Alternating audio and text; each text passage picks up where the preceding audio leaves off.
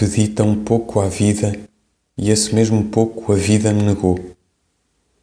Uma réstia de parte do sol, um campo próximo, um bocado de sossego com um bocado de pão, o não pesar muito o conhecer que existo, o não exigir nada dos outros, nem exigirem eles nada de mim. Isto mesmo me foi negado, como quem nega a esmola não por falta de boa alma, mas para não ter que desabotoar o casaco. Escrevo triste no meu quarto quieto, sozinho como sempre tenho sido, sozinho como sempre serei.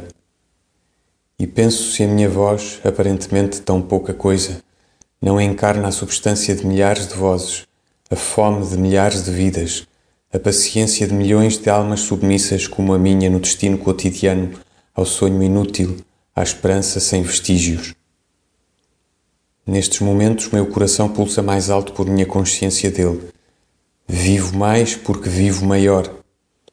Sinto na minha pessoa uma força religiosa, uma espécie de oração, uma semelhança de clamor. Mas a reação contra mim desce-me da inteligência.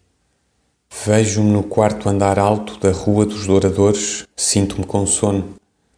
Olho sobre o papel meio escrito, a vida avança em beleza e o cigarro barato que a esquerda estende sobre o mata-borrão velho.